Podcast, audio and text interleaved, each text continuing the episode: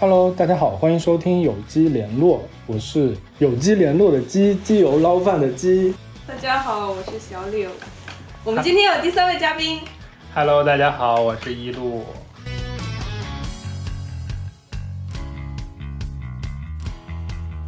终于迎来了我们的设计师。对，虽然是新的嘉宾，但其实他在我们的前两、前三期介绍里面都有他的名字。因为这个封面是我写出来的。那我们这一期的主题是什么呢？我们这一期的主题就是你怎么还在北京 VS 你怎么还不离开上上海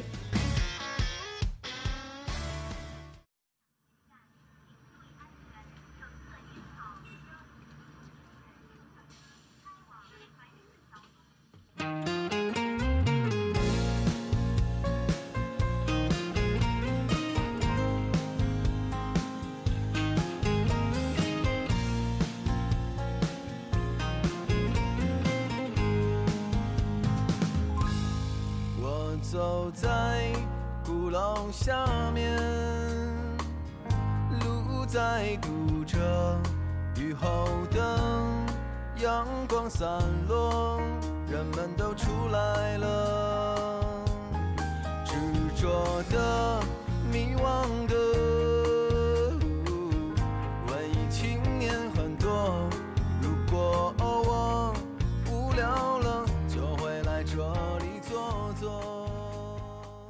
为什么要是这个主题呢？因为我们曾经都在北京，我们是在北京相遇，但是后来他们两个离开了北京，只有我还在北京。那你为什么离不开北京？不知道，好难回答这个问题。哎，但正好因为一路这次录节目，我们是在线下录的，他在北京，我们在上海。这一次他来上海出差的时间，正好我们可以一起来聊这一期节目。所以其实还是先从一路开始，因为我和 Coco 都离开了北京，但是你没有离开，为什么？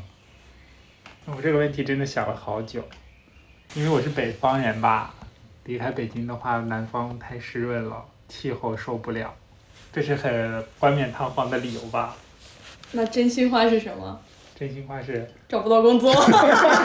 找不到上海的工作。上海工作真的这么难找吗？你问我，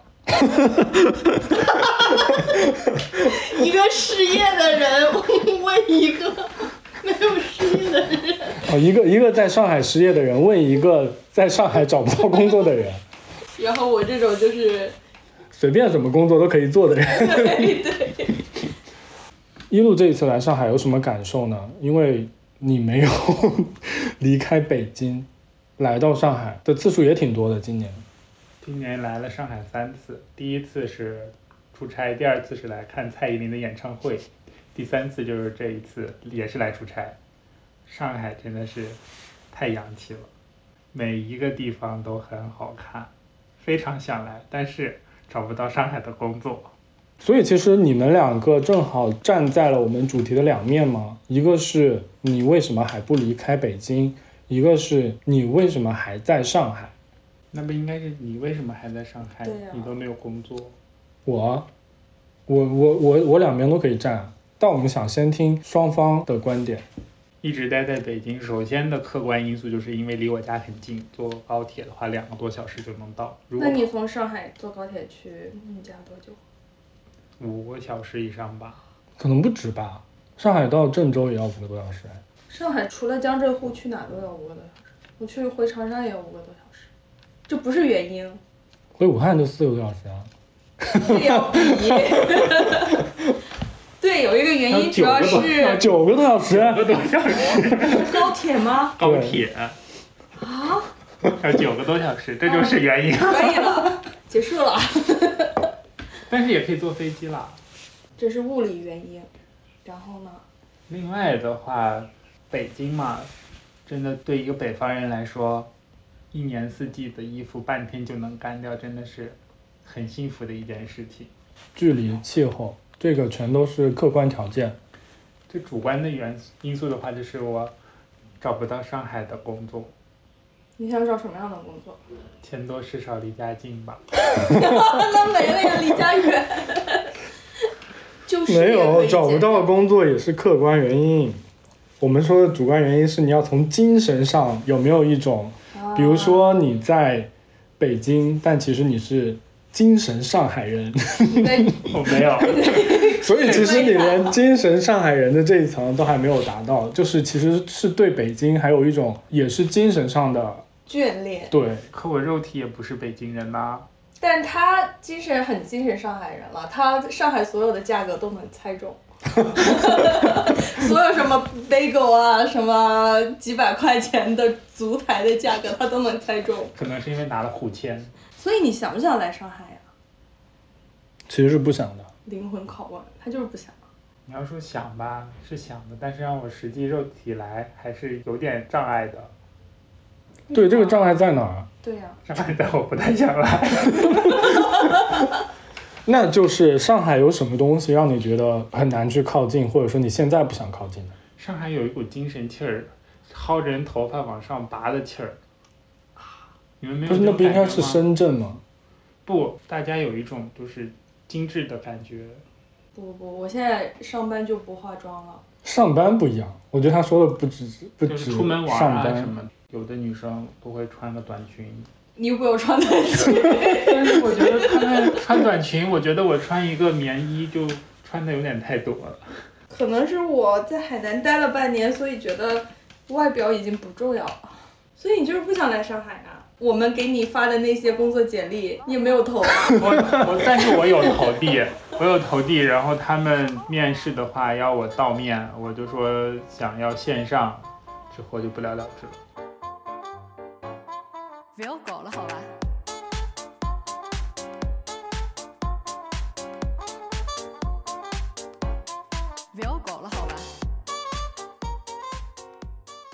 为什么能够离开北京呢？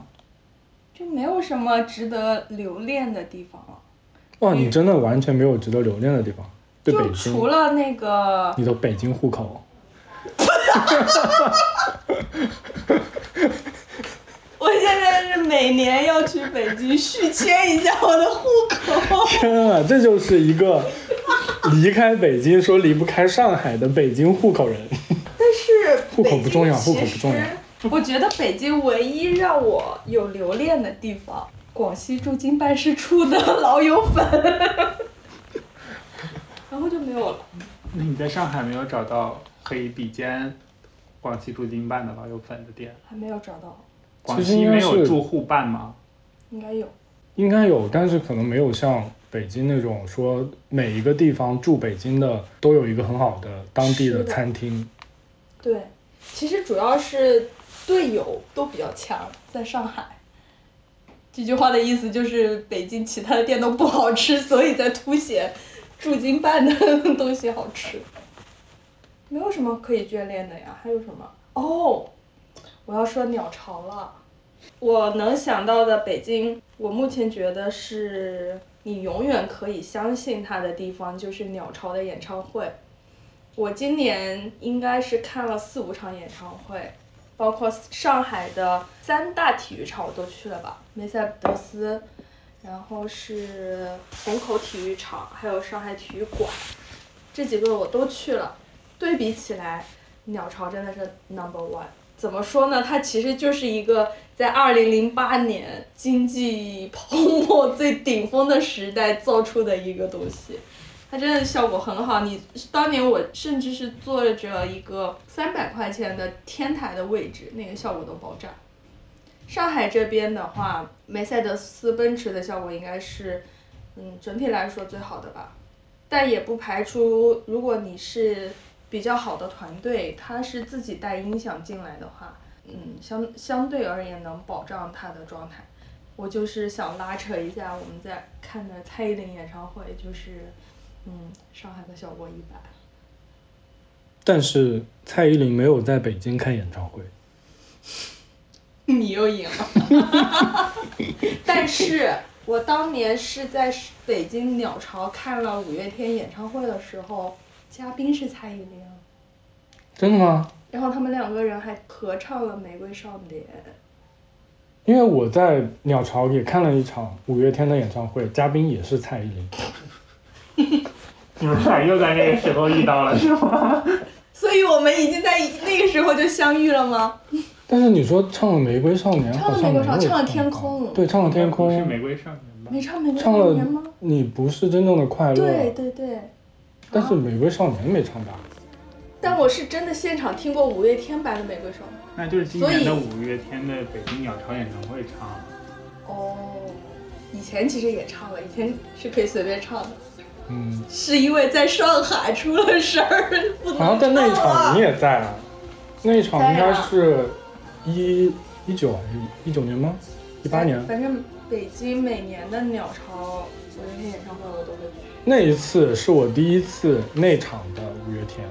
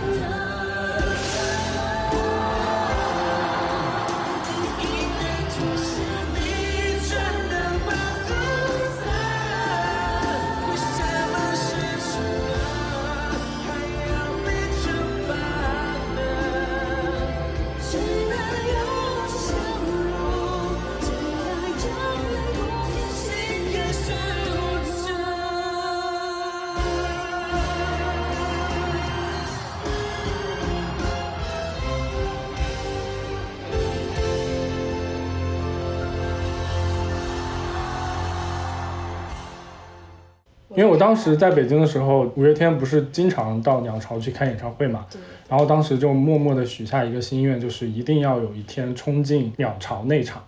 所以那一次是我第一次鸟巢内场的感受，是真的很棒，真的很炸，而且人很多。而且它还延长了很久。我记得是大家都想要走了，他还在那边一直唱，一直唱。不再是大家喊安可的时候，我也是。我还想说一个，我当时是对比过鸟巢的华晨宇演唱会和五棵松华晨宇演唱会的，就鸟巢的效果真的是碾压五棵松。有可能是鸟巢真的太大了，所以其实对于明星艺人来说，他们的设备要求也会很高。所以其实，在鸟巢可能他们的投入会很大，对我们的观赏来说，我们就会觉得很炸。而且鸟巢人多的时候，欢呼声都不一样。还有一点，我觉得也是以前演唱会没有像现在这么密集。大家看一场演唱会，其实不是抢票的难，而是可能本身演唱会的排期就很少，去一次之后是真的歌迷或者是特别喜欢的人会去，所以大家的氛围会更好。而现在其实大家有时候会觉得是一个嗯流行，有时候会觉得是一种狂欢或者是什么的，大家有有种凑热闹的感觉，并不是所有的人都是呃所谓的粉丝也好，也可能大家只是进去感受演唱会的氛围。因为以前我记得以前五月天的演唱会是从来没有说不站起来的，现在就是有人在看台上站起来，甚至还有人会说为什么要站起来？对对对，会有人一直坐坐着，对啊，就很奇怪。气氛吧。那是不是也不让站起来？没有，我看台上那个保安也不会管你站不站起来，但是就会有一些道德警察在那儿，就是在蔡依林的演唱会那场站起来，保安也会过来让我们坐下。对，很奇怪，就是不准我们站。我觉得整个蔡依林演唱会气氛有点 奇怪，在上海。会不会就是因为那个玫瑰少年这个事情嗯，搞的？我觉得以前在北京的时候，还有一些比较小的 live house，比如说那个黎明黄昏 DDC 还是 CCD，它其实有很多小场，就一两百块钱可以看。还有愚我在愚还有我在愚公移山看过三百块钱的陈珊妮，就是真的是在前三排的位置，效果也特别炸。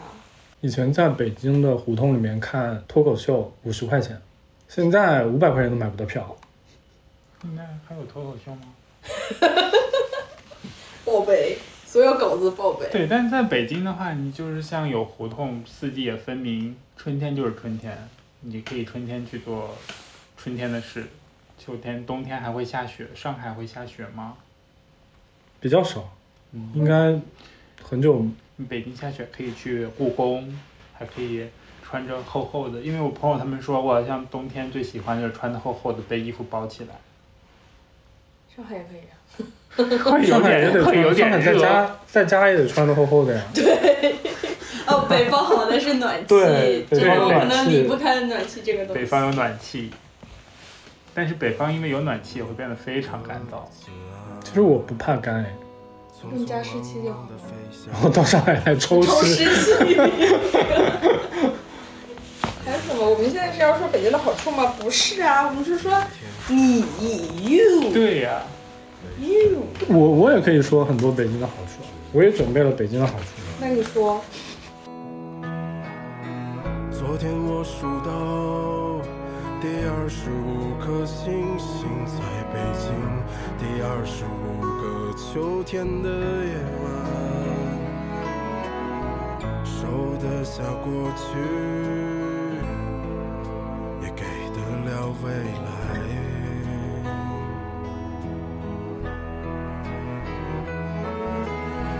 他们在别有用心的生活里翩翩舞蹈，你在我后半生的城市里长生不老，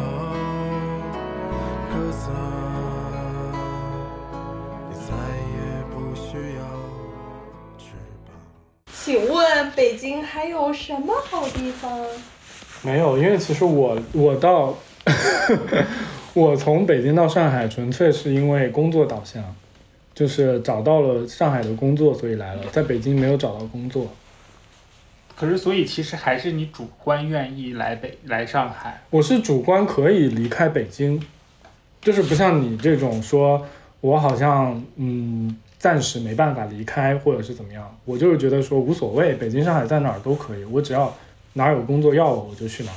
我是主观一定要离开北京。所以其实如果要说你为什么还不离开北京，如果我现在没有离开北京，我也可以说北京的一些挺好的方面的，比如说北京的酒吧很便宜，在我看来有很多可以喝酒的路线。但是在上海呢，我一一一个是我这几年没有怎么去找哪儿喝酒好，还有一个就是其实去了很多朋友带的或者是自己去的，酒都挺贵的，就是你没办法在一个酒吧喝到就是纯粹的喝鸡尾酒，喝个三四杯。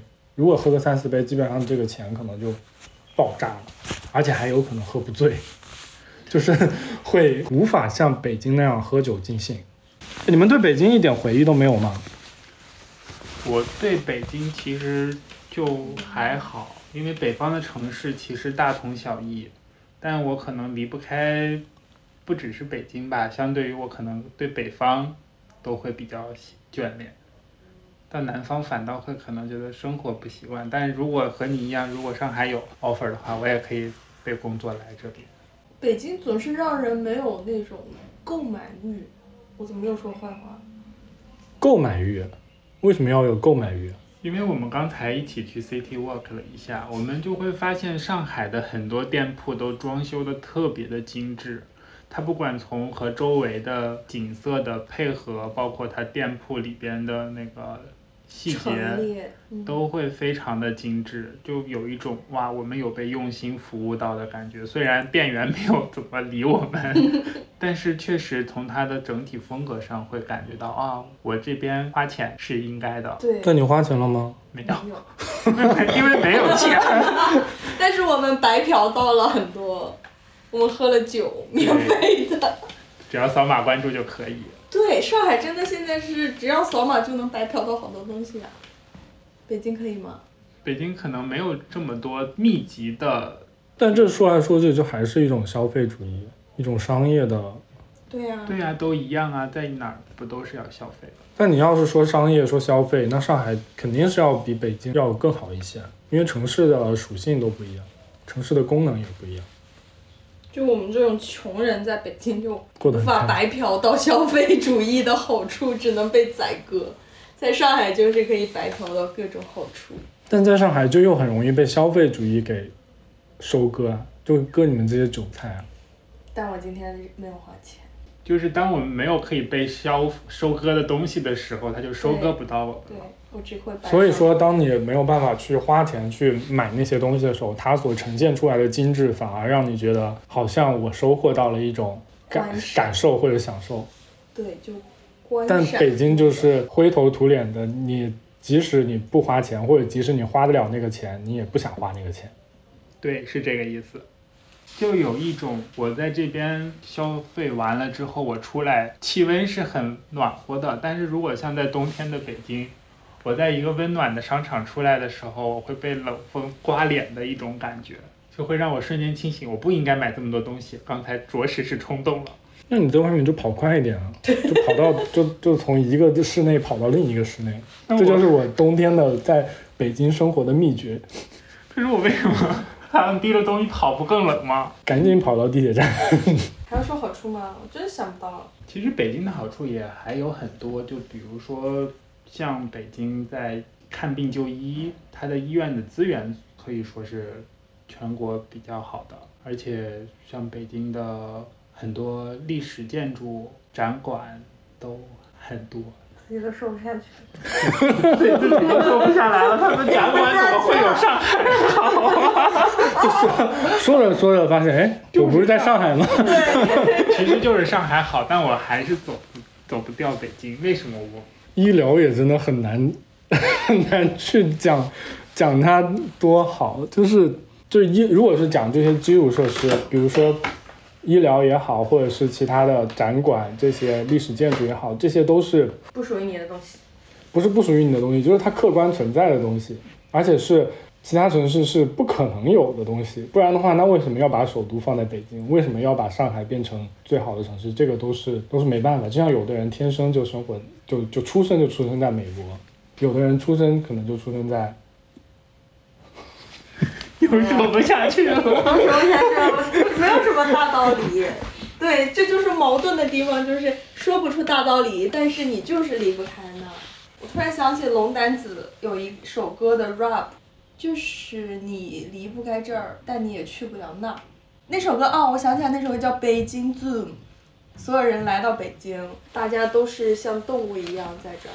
我离开北京前最后一站就是北京动物园那就要放这首歌了。啊。真的这首歌挺好听的。Welcome to the 北京 Zoo，这是我们的 Who，一直住这条路，天天有人得混，天天得有人堵，天天有人想要摇一摇这棵摇钱树，但是这片大森林真不太好混，林子里边太阴，而且这儿水太深，所有的鲤鱼都想越过龙门，只有不甘浮沉。所以我觉得离不开一个地方，抛开客观条件之外，还是一种精神上的眷恋吧。我觉得我现在有一点离不开上海，它的活动太多了。原神的活动，现在不是是 M H Y 的活动太多了，真的离不开每天每天都有，每周都有。而且我如果拍了这些东西发小红书，流量特别高，离不开了，离不开了。我现在觉得上海整体打工人的精神状态是没有北京打工人精神状态那么压抑和焦虑的，你感觉到吗？比如像我们公司那栋楼，五点三十一分的电梯是挤满的，你甚至挤不上去。我觉得你不能这么讲，因为行业不一样，差别太远了。你以前在北京的时候是在互联网公司，现在在上海是在日企。但你对比一下，北京周六日去亮马桥散心的人，和现在上海周六日在西岸或者滨江散心的人的状态，就是不一样，不一。样，比不了，比不了。北京只有亮马河，上海不只有绿地滨江。就我想说的是，打工人的整个状态没有那么焦虑。上海还是一个比较偏向我要兼顾工作和生活的城市。嗯，北京互联网也多，也比较卷，但我也在非互联网公司待过。整体的状态是我除了要工作之外，我就没有别的东西了，就没有享受生活的一个东西。可是其实以前，因为以前我们都是记者嘛，那个时候其实应该会有很多的时间生活啊。对啊，但我们没有生活啊。那我其实我觉得我我我那段时间的生活反而会比在上海工作的时候会更多。在上海，因为我在上海纯粹就是在互联网公司工作，那就是一个呃打工会占用你很多时间的，基本上没有自己的，除了周末啊，基本上其他时间也没有太多自己的时间。但是在北京的时候，因为做的是也是不坐班的工作，所以日常就会有很多的时间可以去所谓的探店也好，到处去走一走也好，去探索一些新的城市的变化也好。那个时候其实是是在北京的感受更多的，但是这个其实也是客观因素了，因为工作的不同。如果我在北京一开始就是在什大小周么互联网公司，对啊，大小周、九九六卷，那可能也感受不到北京的生活吧。但可能因为工作的缘故，我工作时间是固定的，所以在北京能够感受生活的时间也多，所以可能对上海和北京能不能把工作和生活兼容好，我觉得区别不大。还有就是，也可能是因为以前去在北京的时候去的地方多，能够感受到一个城市的变化和更新，而也可能是待的比较久吧，因为在北京也待了六年的时间，在上海可能才两年，但感觉这两年上海的变化就没有那么大。嗯，当然除了 疫情之外，也没有太大的变化。不知道是不是因为整个经济环境也不好，不像以前。为什么要变化呢？它已经在一个相对比较好的状态下停滞了，所以就没有变化，那不是更好吗？北京那么好吗是起步可能要低一点，所以它会你会感觉它慢慢变好。我觉得北京还有一点就是，北京的胡同跟上海的弄堂，以前很多人会把它做比较，因为它都是一种老的街区的一些改造或者是更新，而且以前两个城市都经历了大拆大建，就是可能会把胡同拆掉，把弄堂也拆掉。到了现在，大家比较重视这种原来的风貌、历史风貌建筑，像 Coco 住的地方，开始做了一些保护之后，留下了呃胡同也好，留下了弄堂也好，我觉得这两个地方的更新的逻辑好像也有点不太一样。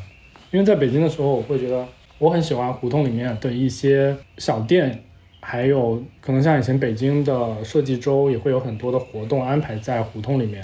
因为北京的那个国际设计周，它其实就是为了大家能够看到一个大城市的老城、旧城，它是怎么样去更新它的这些机理的。然后胡同其实就是很多设计师也好，或者是很多规划师也好，在胡同里面会做很多贴近民生，但是又有一些设计感的东西在里面。这个其实是让我觉得北京很有活力的一个地方。上海的弄堂好像还是以居民居住，然后租房和什么这种为主的生活区的东西会比较多，很少有展现一些一些一些文化的东西出来。弄堂什么的，就是有居住的才会有烟火气啊。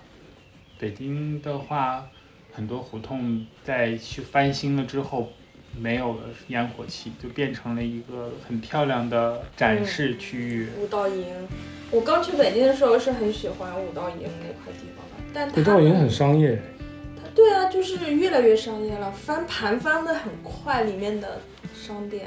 就有一种你把钱放下走就可以了的感觉。而且我我我后来去武道营的时候，就想起了当时武汉的昙华林还没有改造的时候，直到我毕了业，后来又去武汉，昙华林已经完全变成了一个像武道营一样的地地方。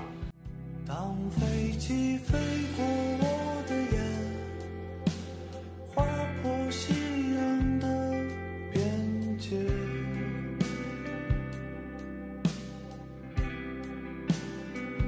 破碎的光线在水彩浸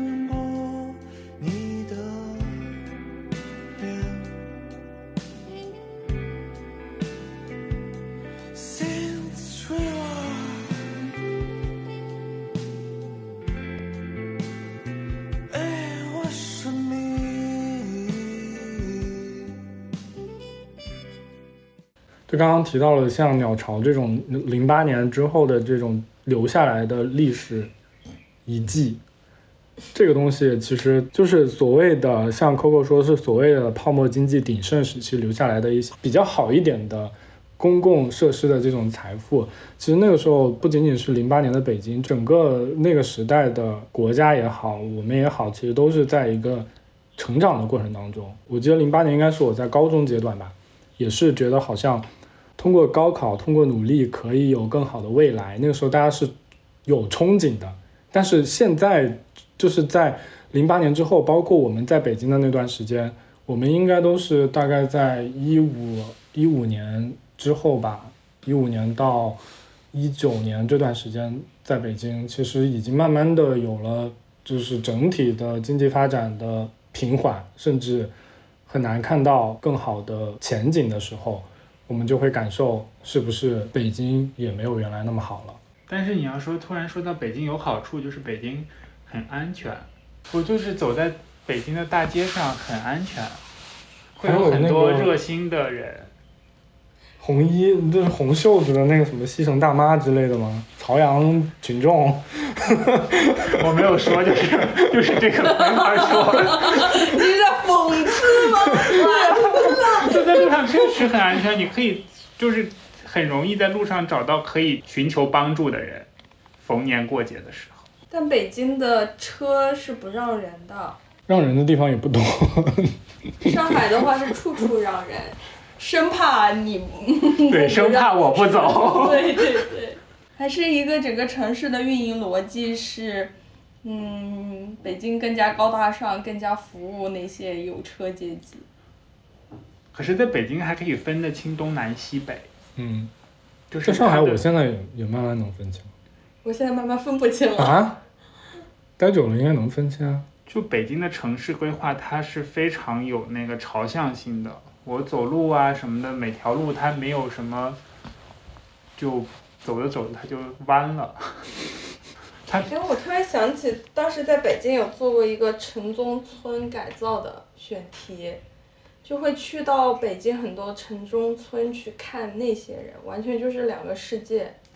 但我觉得有那样的一些差别存在嘛，就是很明显的一条街上，左边就是高楼大厦碧桂园，隔壁就是城中村，甚至是一些商铺，那种地方很有意思。折叠的北京，对对。分层的北京。分层的，后来这些城中村就慢慢的越来越少，越来越少，然后那些人就不知道去哪儿了。胡同慢慢失去一些活力，也是因为有一些治理开墙打洞的这个行动之后，慢慢的这些文化慢慢都离开北离离开胡同了。好多关键词，还有什么美丽天际线。哎，但是你最近不是你发了一个朋友圈说很喜欢那个城市叫哪儿来着？东北的鞍山，我本身就很喜欢洛，杉矶，对，本身就很喜欢东就北。是我也喜欢东北，但我觉得那个城市整体的一个感觉就是失去活力。苏联对苏联美学或者是朝鲜美学。但整个东北其实都是这种感觉，哈尔滨更明显，就是嗯留下那些以前苏联的那种老的建筑，而且真的是斑驳的，没有人维护。不像不说北京、上海，就就说我们武汉都要办个什么节之前，不都要把大街小巷给刷一遍？但感觉哈尔滨就是从来没有刷过的那种感觉，好像就有一种留下了一些可以让人去拍照或者是回忆的一些东西。不像现在很多城市可能更新到都差不多，所有的城市的某某新区都是一个样子的，都可以像深圳。上海也有地方像深圳，浦东就是啊。上海除了这一片，其他的地方也都跟武汉没什么区别。跟武汉没区别，行 还好。这你跟深圳没区别，那就是这种新的城市。深圳怎么理了？新的城市都是一个样子的。那北京其实也是啊，除了胡同之外，很多修修建的地方也都是。对啊，就是那些高楼大厦的地方都是差不多的。所以我在想，是不是一个城市的概念，北京就是比较向往那些苏联美学的建筑，还是有人会喜欢那样的风格。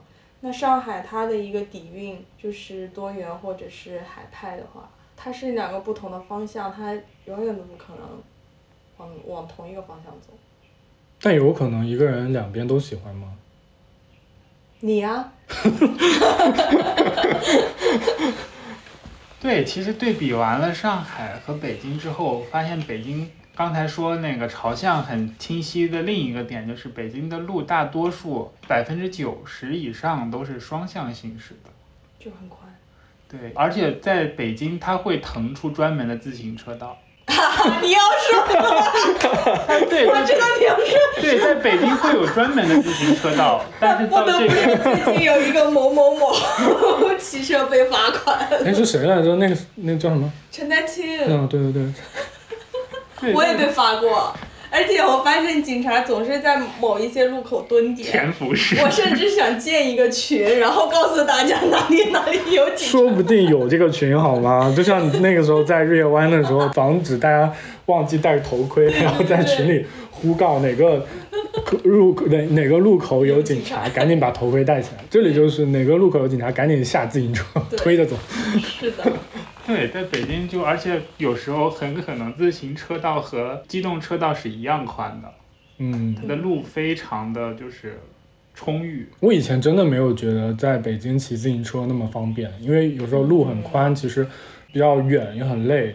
但是到上海之后，你发现上海没有自行车道，上海的自行车都在人行道上骑而。且有时候北京开大会的时候交通管制，但是他不会管制骑，自行车的，人。他不会管自行车。我当时有时候急的时候，我会从西单那边，因为交通管制嘛，我就搞一个小黄车，我能穿过天安门，然后直接穿到东单那边。嗯，但其实这么说，自行车好像还是北京的一种记忆。文化，就以前好像看那种老照片，总会把自行车这个事情拿来说，因为以前好像是怎么自行车大国。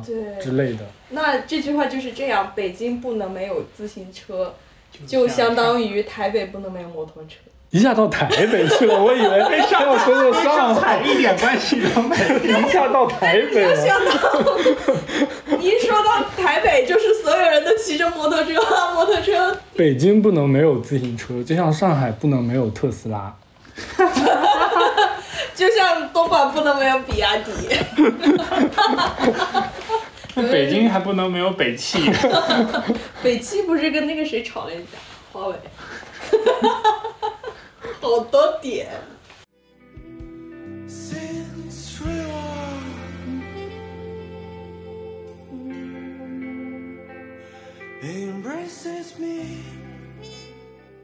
我们要快点结束这个因为我们要去吃山石榴。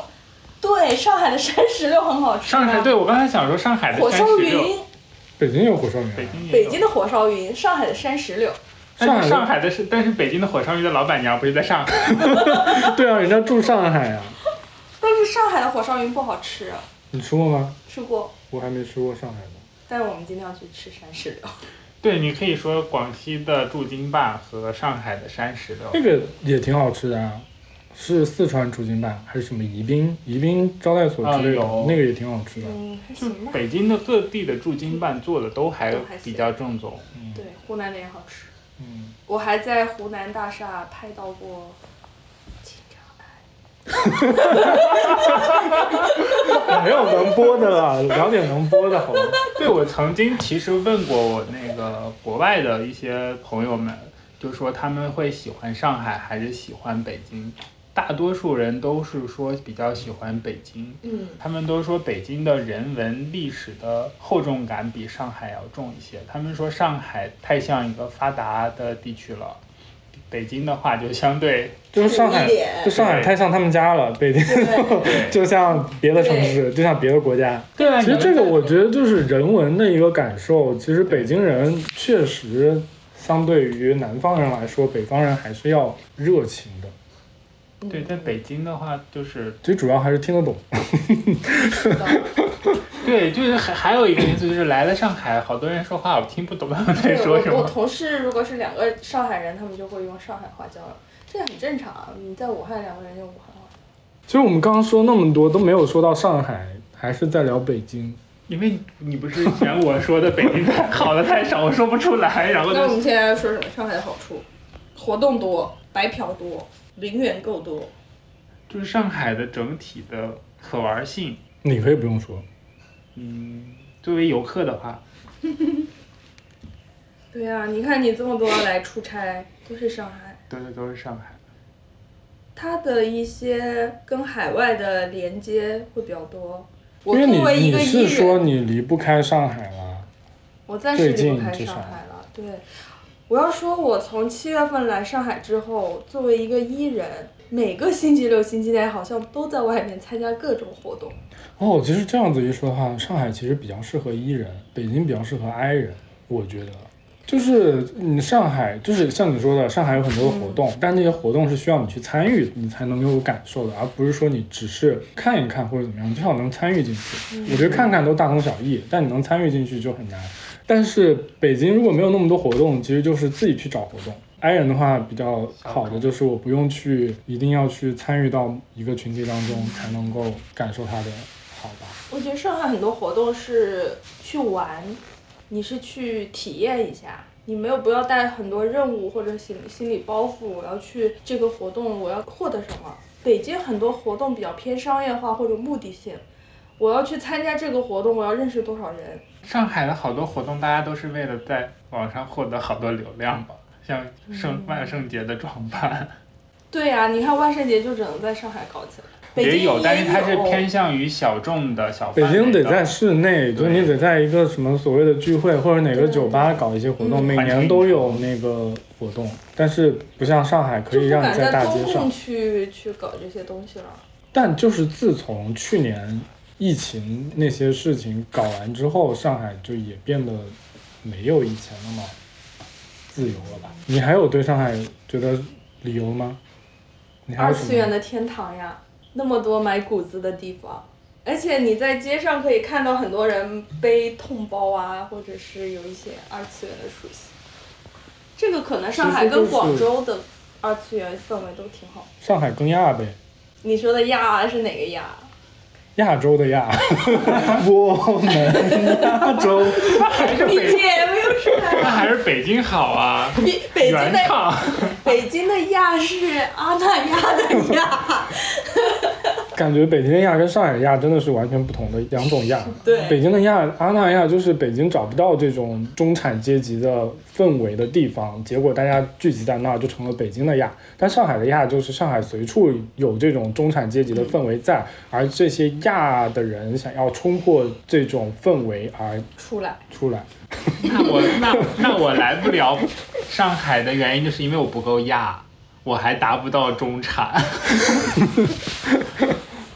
其实这个我就是我之前想到这个话题的时候，也想了一个，就是所有人眼中的上海跟北京都是你这个阶层你能够看到的东西，你没有办法去看到别的阶层的人，就比如说比你高的人，他看到的上海，可能跟我们看到的上海是完全不同的，是的。不管是上海还是北京，我们只能看到我们这个层面的上海，所以听众要是不同意也没办法。不同意就是你对。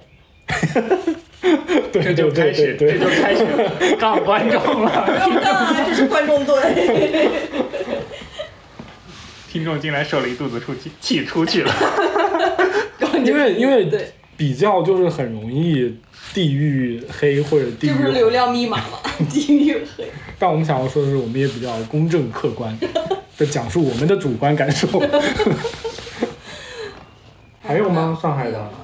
比较包容吧。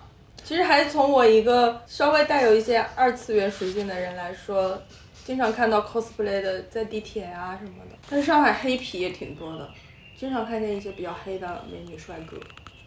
因为我现在在上海，而且可能短时间内也不会想要离开上海。我虽然住到了郊区去，但我今天来到了城里。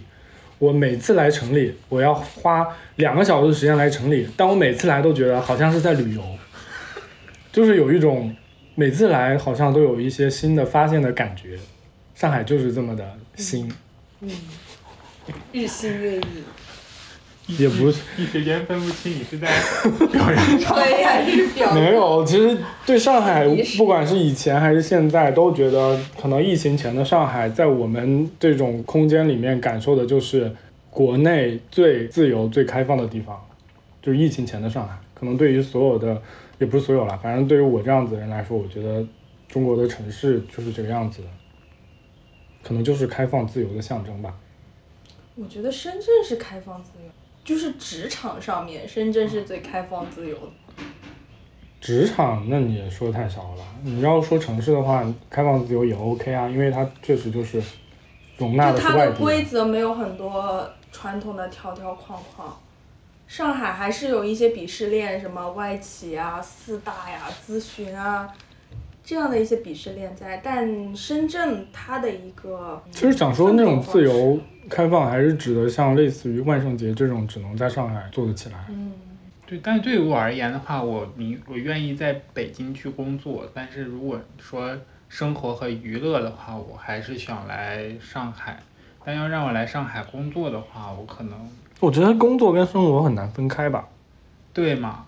所以，但是因为我现在从事的工作，工作和生活很容易就分开了。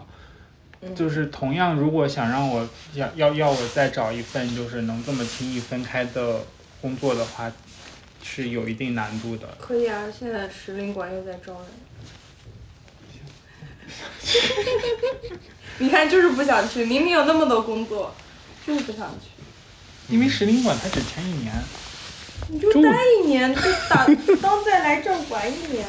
那一年之后还要思考去哪里。一年就是在这一年时间再继续上海找别的工作，对呀、虽然不你都。在使领馆待过了，你还怕找不到别的工作？啊石林馆出来的都找不着工作吧？现在工作就是这样。工作，对呀、其实我还写了一个上海的好，嗯，就是上海有乌鲁木齐中路，这个涉及到 B 一吗？就又涉及呢又不涉及。我确实很喜欢那条路，对那条路市井。在 B 一之前，其实是挺好的一条路。整个乌鲁木齐中路上就是有很多的呃小商店、小副食店，而且它卖的还是进口的东西，嗯。就是它其实它服务于有一些周围的外国人，然后它也有很接地气的葱油饼、菜市场、乌中市集这种，就是其实就是服务于所有的人，它就是。很好的融合了上海的所有上海人在那儿都可以找到自己的吃喝玩乐，我觉得都是 OK 的。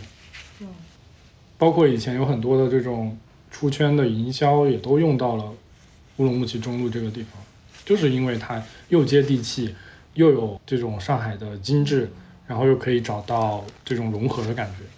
还是一种所谓的街边店的感嗯，觉，不是商场的感觉。对，北京如果要出去去哪里打发时间，你就只有商场了，各种大悦城啊，什么商场啊。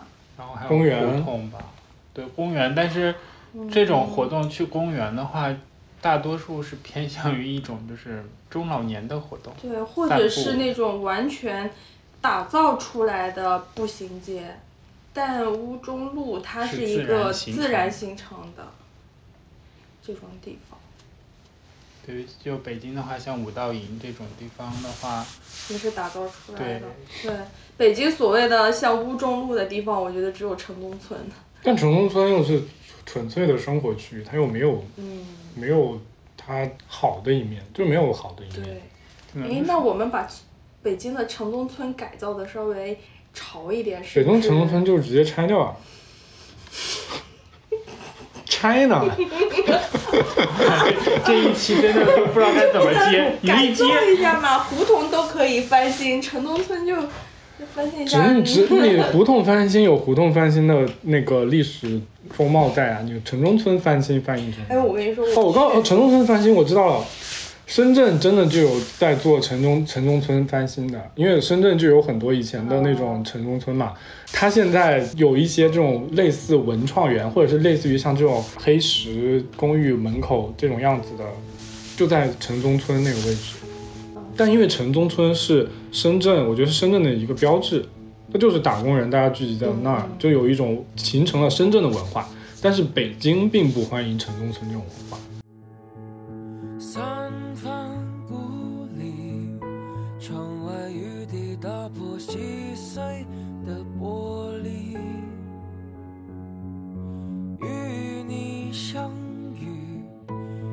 在一个单纯美好的世界，而在编织那天，你泪流夸张情节。足以向全世界讨回你付出的一切。还是想到了很久以前去采访我很喜欢的一个老师，叫郭于华。他说过，城市的一个整体的面貌，就是看设计者怎么想的，是让它好看，还是说让它更加接地气，还是一个从上到下的逻辑。嗯，是让它好看还是让它好用？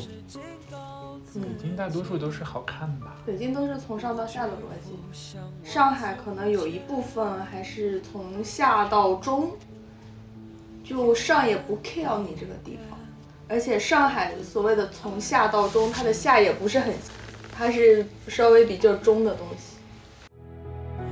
而我在这座城市失去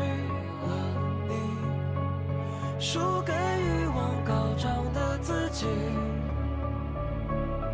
不是你过分的感情，而我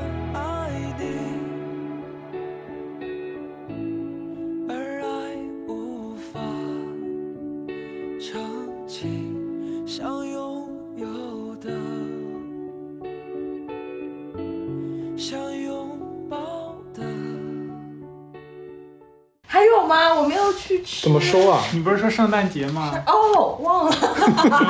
我们最后，对，我们来最后来说一下，马上不是就要圣诞节和元旦了吗？北京有没有比较推荐的跨年的地方？然后上海有没有比较推荐的地方？I don't want a lot for Christmas. There is just one thing I need. 北京的话，可能就环球影城了吧。对，北京的娱乐项目，尤其是像冬天，室外的就几乎没有了。哇，就是对啊，那那个室内的话，就是各个商场。圣诞节、跨年的时候得多冷啊！对呀、所以就是气候也是留不住人的一个主要原因。那这么说，以前。以前圣诞节你们在干嘛呢？圣诞节在家煮着红酒，哎，煮过一次热红酒，对，哎，我们是一起过过圣诞节吗？没有，那我们就一起煮过热红酒。热红酒是煮过，但也不那煮过热红酒就一起过过圣诞节。Don't want a lot for Christmas. There is just one thing I need. 除了圣诞节，没有时间煮热红酒。前我们应该算前年了吧？去年应该没有，去年去年你不在北京，嗯，就没有记忆了。圣诞节记忆，我只记得我去台湾跨过年，然后在日月湾跨过年。跟大家安利一下，日月湾跨年真的很有气氛，一定要去。嗯嗯，北但你看京确实没有跨年活动，上海也没有跨年活动啊。上海，我我好像今天已经刷到了圣诞树什么哦，圣圣诞节有活动，圣诞集市每年上海外滩附近的有一个集市挺大的，对但就每年都很多人，我觉得对我来说就是一个很可怕的地方。对，但是我看好多人会在外滩这边进行跨年，但是北京没有一个像就是这么好的观景。外滩跨年现在也跨不了，对，但是大家会在那边举行，就是去聚到那边去。北京聚不是去那个天安门吗？不去嘛，对对对，就是迎接新年的第一抹阳光呗。去看升旗，对，这这样子也很好啊，就是这种对这种，大家的情绪价值都有都有所满足，嗯，挺好的。挺好。好，没有了，真的没什么好说的了。行吧，没什么好说了。那大家在北京的、不在北京的、在上海的、不在上海的，各自安好吧。那我们这一期就录到这里喽，大家拜拜。我是山石榴，拜拜，拜小珍老拜师，。拜拜。